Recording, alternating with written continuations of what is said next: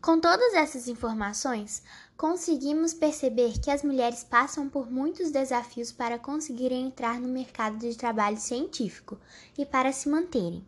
Devemos ter consciência que cursos e profissões não têm gênero. Mulheres devem ser tão valorizadas quanto os homens, pois elas são capazes de fazer as mesmas coisas que os homens, muitas vezes de uma maneira mais inteligente e eficaz, assim tendo mais probabilidade de dar certo.